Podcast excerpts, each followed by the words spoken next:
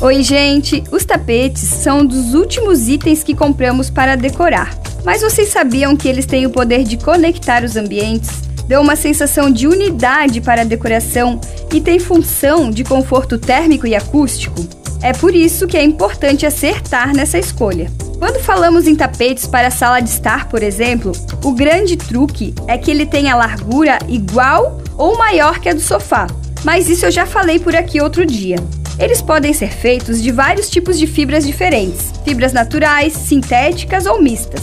Os tapetes de fibras naturais são geralmente os mais bonitos, mais diferenciados. Por outro lado, eles são muito delicados. Então, se você tem crianças ou animais em casa, melhor descartar essa opção e preferir os de fibra sintética com pelo baixo. Inclusive, os tapetes de pelo alto já estão meio ultrapassados. O tapete também vai ter que combinar com a decoração da sua sala. Tapetes de formas geométricas pedem itens de decoração um pouco mais neutros, enquanto os tapetes lisos de cor sólida permitem brincar um pouco mais com as estampas e com as cores. Eu sou a Daisy Capone, da Capone Arquitetura.